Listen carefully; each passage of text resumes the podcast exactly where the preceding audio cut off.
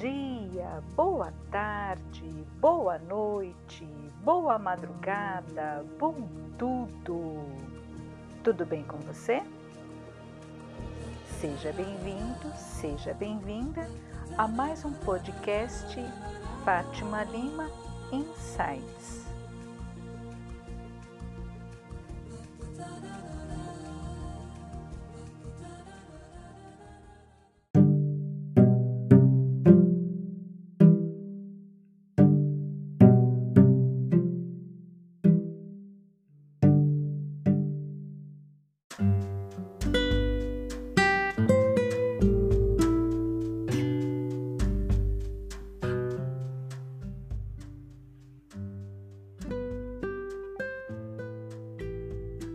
Recentemente, eu ouvi a seguinte frase: Peru não vota no Natal.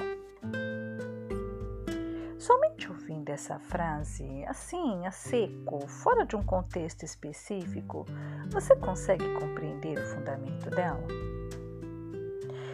Pois eu te digo que somente depois de entendê-la é que eu consegui compreender o fundamento ou ausência de fundamento de uma frase mais conhecida e popular.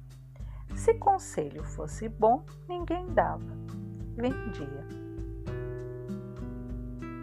Você gosta de ouvir conselhos? Daqueles que preferem seguir as próprias ideias, mesmo que, mesmo que elas te levem para o buraco? Você gosta de dar conselhos? Se gosta, as pessoas dos seus relacionamentos, elas, elas te consideram um bom conselheiro? Os seus conselhos se aplicam a você ou somente aos outros? Muitas questões e talvez uma única resposta. Peru não vota no Natal. Bora lá entender isso melhor? Esse é o episódio de número 37 e eu sou Fátima Lima, ao seu dispor.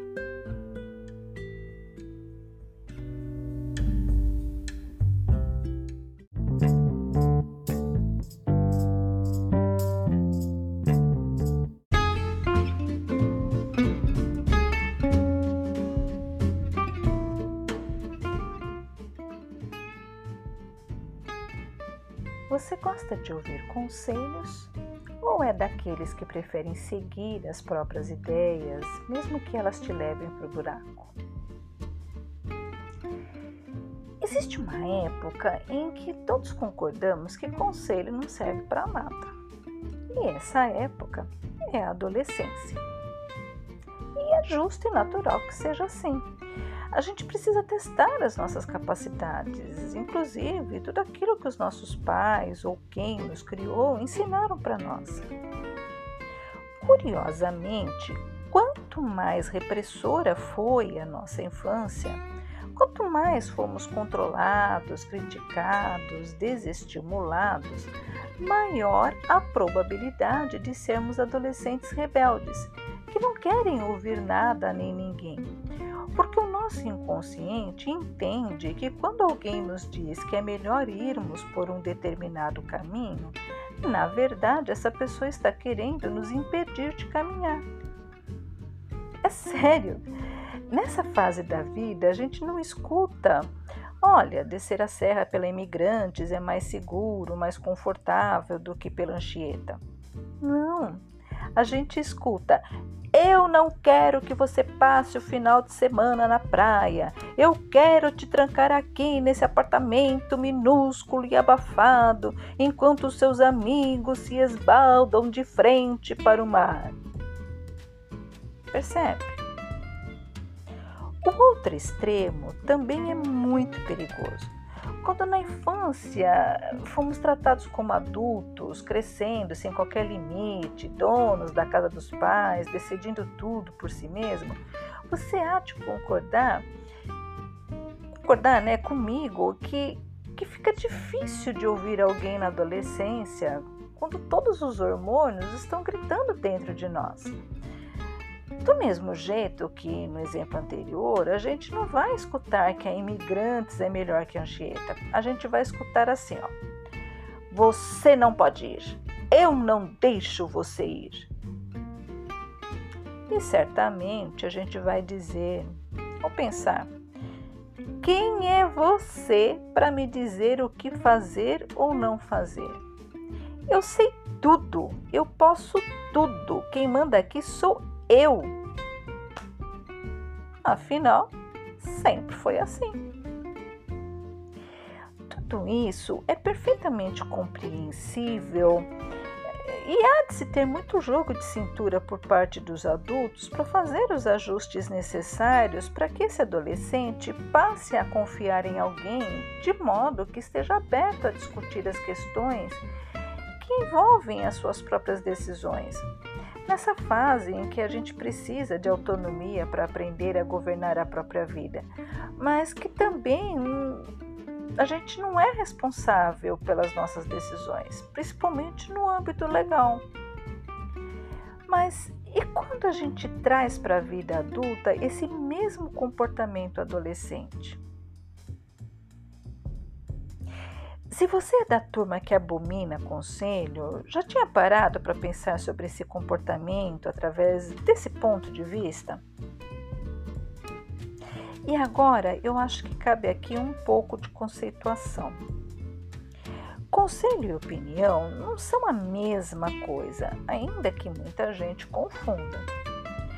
Opinião é um tipo de conclusão a que a gente chega, um conceito sobre algo que, que algo que a gente forma baseado muitas vezes no que os outros dizem, naquilo que a gente foi ensinado a pensar, também naquilo que a gente viveu.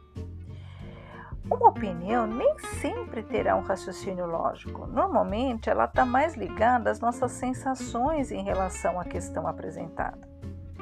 Então, no exemplo das duas estradas para o litoral, eu posso te dizer: a minha opinião é que é melhor você descer pela Imigrantes. E você pode me fazer uma perguntinha básica: por quê? E eu te responderei: porque eu acho mais segura, porque eu gosto mais dela, porque sempre desço a serra por ela. Já um conselho, a coisa é mais profunda porque apesar de muitas vezes ele vir envolvido de uma carga emocional grande, normalmente ele vem alicerçado também em uma lógica, em uma experiência, cujas consequências foram bem avaliadas por quem oferece esse conselho. Então, voltando à questão da estrada para o litoral, em um conselho eu vou te apresentar uma comparação entre as duas estradas e de repente até te contar as experiências que eu vivi em cada uma delas, para que você tenha uma referência para tomar a sua decisão. Faz sentido isso que eu te disse até aqui? Agora, o que normalmente acontece na cabecinha de quem permanece na adolescência, emocionalmente falando, é que ela entende um conselho como uma sentença, uma obrigatoriedade de cumprir o que o outro está dizendo.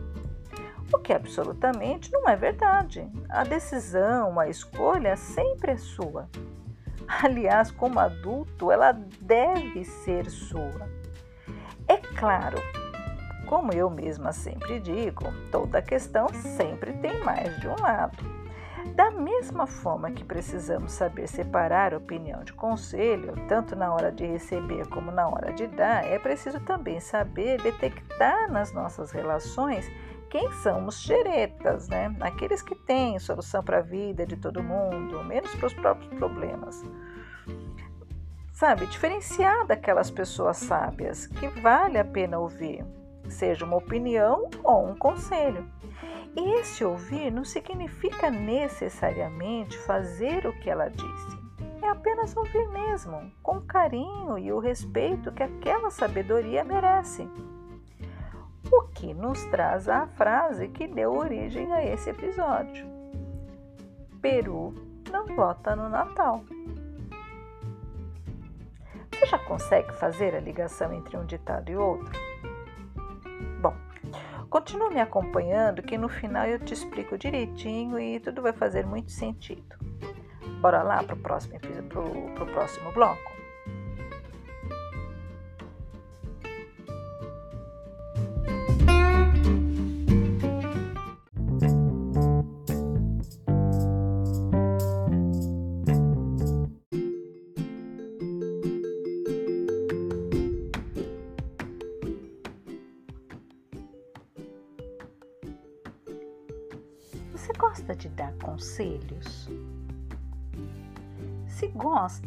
As pessoas dos seus relacionamentos, elas te consideram um bom conselheiro?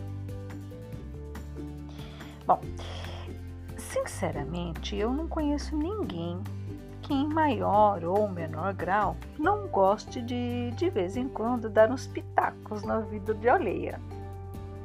A verdade. principalmente na questão opinião. Agora, com o advento das redes sociais, a falta de opinião ou não querer manifestá-la chega a ser uma heresia. Mas o assunto aqui é conselho, né? E agora que a gente sabe a diferença entre opinião e conselho, eu te pergunto: o que, que torna uma pessoa um verdadeiro conselheiro? mesma eu vou te responder. Primeiro, a maneira como ela lida com os próprios desafios. A maturidade que essa pessoa tem para viver as situações que se apresentem, tanto as agradáveis como as que consideramos desagradáveis. Segundo, a disponibilidade sincera em ajudar o seu grau de solidariedade, empatia e generosidade e, acima de tudo, imparcialidade sobre o assunto. Terceiro, a capacidade de expressar os seus pensamentos de forma a se fazer entender, o que envolve uma racionalidade superior à emotividade. Uma pessoa que não seja tão impulsiva, compreende? E por último, uma qualidade que é praticamente consequência de todas as que eu falei aqui. Saber ouvir um não. Porque se você acredita que tem todas essas qualidades que eu falei, mas você não sabe lidar com uma rejeição, sabe? Quando a pessoa até te pede um conselho, mas depois faz tudo ao contrário do que você aconselhou, desculpe, mas você não é um conselheiro. Você é um controlador. Um conselheiro, um conselheiro, ele ele sabe que muitas vezes as pessoas vão fazer o contrário do que foi dito. E não por maldade, desrespeito, mas porque a pessoa em questão muitas vezes não tem capacidade para fazer diferente. E essa incapacidade, normalmente, ela está muito mais relacionada à inteligência emocional do que à intelectual. Vejamos um exemplo prático. Constantemente ouvimos nos noticiários que uma mulher foi ferida gravemente ou morta pelo namorado. Em todas as entrevistas, as pessoas contam que haviam alertado a vítima sobre a natureza doentia daquele relacionamento desde o começo e o que sempre se ouve em contrapartida. Ela até deu parte da criatura na delegacia, normalmente por pressão de alguém mais próximo, mas deixou algum tipo de elo que a manteve em contato de alguma forma com o agressor. E sabe qual o nome disso? Codependência emocional. E foi justamente por causa dessa doença que ela escolheu a dedo aquela criatura para se relacionar. Intelectualmente, ela não sabia e nem tinha como saber que aquele homem era violento, mas intuitivamente, vibracionalmente, ela sabia. A dependência e a codependência emocional é uma das doenças mais cruéis que pode atingir um ser humano. Talvez mais cruel do que a depressão, a ansiedade ou a síndrome do pânico. Mesmo porque muitas vezes, justamente por causa da codependência emocional, é que uma pessoa desenvolve crises de ansiedade, por exemplo. Porque intelectualmente a pessoa sabe que está trilhando um caminho perigoso quando se envolve com um controlador e muitas vezes até psicopata. Mas emocionalmente ela simplesmente não consegue evitar. E você já sabe, via de regra, somos pelo menos 90% governados pela parte emotiva do nosso cérebro. Isso tem solução? Tem mas exige determinação. E ainda que um bom conselho possa sim ajudar, possa ser a mola propulsora que fará com que aquela pessoa busque por ajuda especializada, não são os conselhos propriamente ditos que mudarão a vida daquela pessoa. E é por isso que em grupos de mútua ajuda, como os baseados nos 12 Passos dos Alcoólicos Anônimos, uma das, é, uma das regras básicas das reuniões é: ninguém ali tem autoridade para dar conselhos para o companheiro ou a companheira que esteja em sofrimento. E isso não é por causa da qualidade em si do conselho, mas porque ali todo mundo sabe que está em abstinência por tempo indeterminado, vivendo literalmente um dia de cada vez e que a qualquer momento alguém pode não cumprir o próprio conselho. O que nos leva à nossa próxima pergunta. Mas isso só no próximo bloco.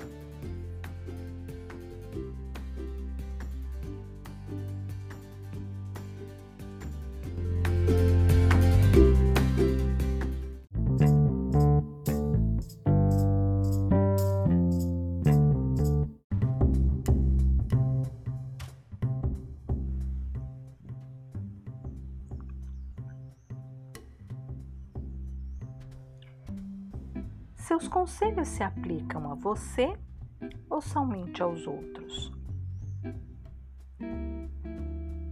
Bom, eu imagino e que, que a essa altura eu nem precise mais desenvolver o raciocínio sobre essa questão, porque de alguma forma a gente já fez uma reflexão sobre ela nos blocos anteriores.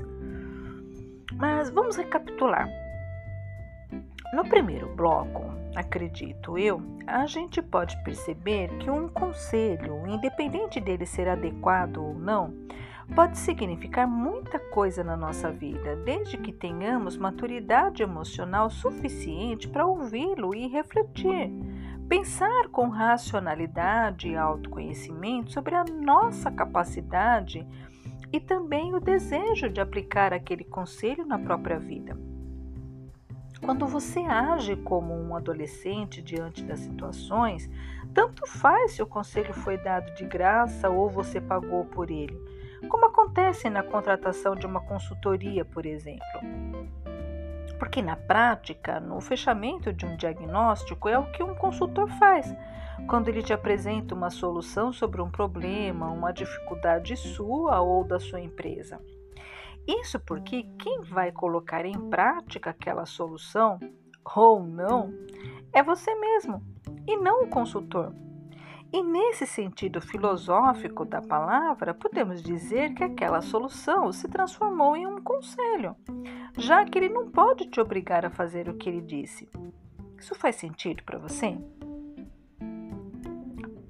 Outro lado, pelo que foi dito no segundo bloco, podemos chegar à conclusão de que, por melhor que um conselho seja, às vezes é melhor se abster de dá-lo, mesmo que esse conselho tenha sido solicitado.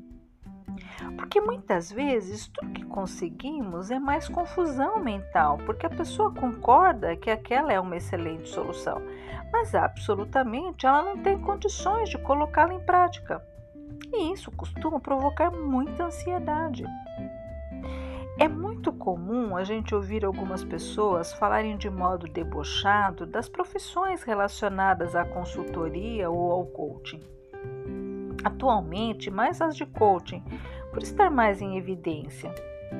Isso não é porque essas profissões não ofereçam bons resultados ou porque os profissionais sejam todos uns picaretas, como eu já ouvi gente falar mas porque a pessoa, o contratante, procurou o profissional certo na hora errada. Trazendo para a prática. Quem já teve doente de depressão vai entender direitinho o que eu vou dizer agora. Basicamente, todo o trabalho de coaching se baseia em metas de curto, médio e longo prazo e nas estratégias para se alcançar esses objetivos. Dentre outras coisas, é claro. Eu estou só falando assim de um, um, modo, um modo grosso, tá? De grosso modo. Agora me responda. Quem está em depressão consegue estabelecer algum tipo de meta? A criatura mal consegue mexer os dedos muitas vezes.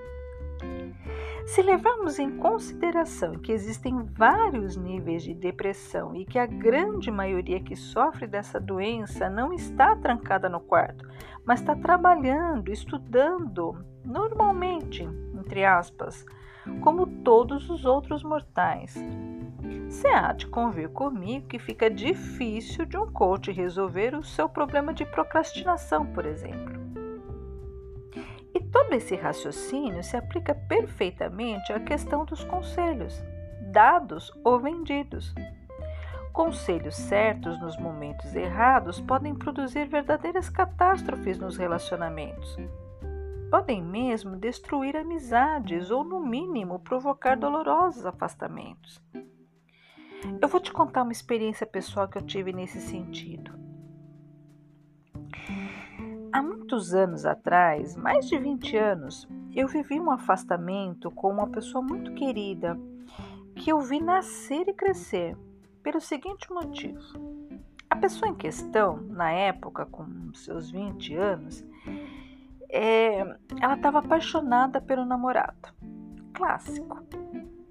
Para resumir a história, a mãe permitiu que ela colocasse o namorado para morar em casa e essa mãe passou a sustentar os dois, já que ele não tinha um emprego estável. Enquanto as mordomias estavam garantidas, ficou tudo muito bem. Quando essa mãe foi demitida do bom emprego que ela tinha e começou a cortar as mordomias, tipo carro com tanque cheio nos fins de semana, a crise familiar se instaurou e ele convenceu a menina de que ela deveria deixar a casa da mãe para ir morar com ele em outro lugar. Não foi somente eu a dar conselhos para a menina, mas eu vou te contar apenas o que aconteceu entre a gente.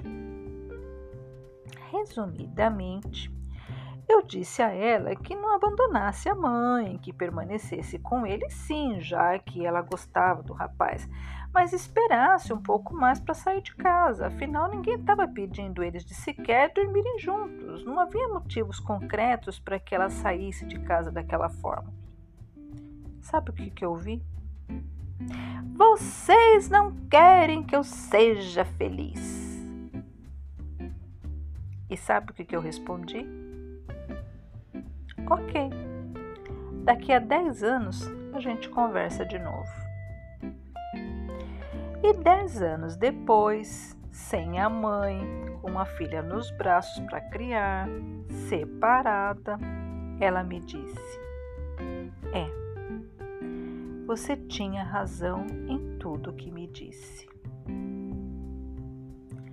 Conselho certo, na hora errada. Mas para fechar essa conversa, ainda falta uma coisa, lembra? Peru não vota no Natal. E por que isso? Porque dentro da experiência de toda a família do Peru, tradicionalmente alguém na família dele morre. Então, se Peru votasse, se ele pudesse escolher, o Natal jamais seria a festa mais esperada do ano. Trazendo isso para a realidade e para a prática. Independente de dar ou receber conselhos, opiniões, orientações ou qualquer outro nome que você queira dar, independente disso ser oferecido gratuitamente ou vendido, o mais importante e o que deve ser altamente avaliado são os interesses envolvidos e os conhecimentos sobre aquele assunto. Uma pessoa que tenha vivido experiências traumatizantes como empreendedora, por exemplo, dificilmente ela irá te dar um conselho, uma orientação, um incentivo para que você realize o seu sonho de abrir a própria empresa. Não necessariamente porque ela faliu, mas sim porque aquela experiência foi traumática para ela. E dentro da mente dessa pessoa, ser empreendedor está associado a sofrimento. E como ela, como ela quer o seu bem,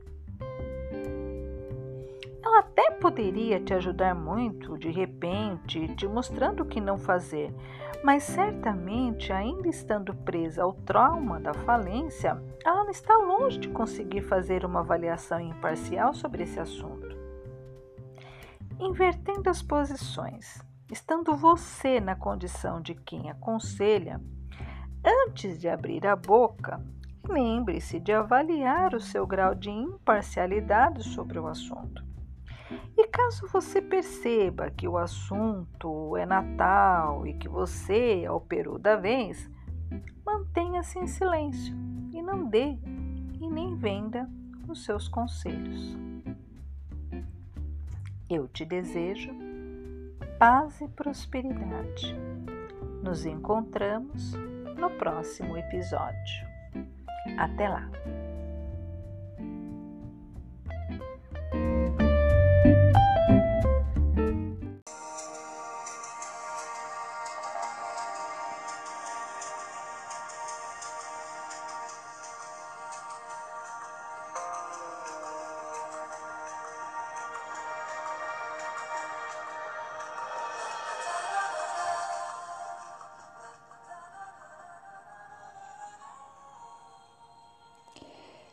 Se você tem uma experiência legal que quer compartilhar conosco sobre este assunto ou quer sugerir temas para os nossos próximos episódios, siga-nos pelas redes sociais e deixe lá o seu comentário em facebook.com/insights.fatimalima e no Instagram arroba.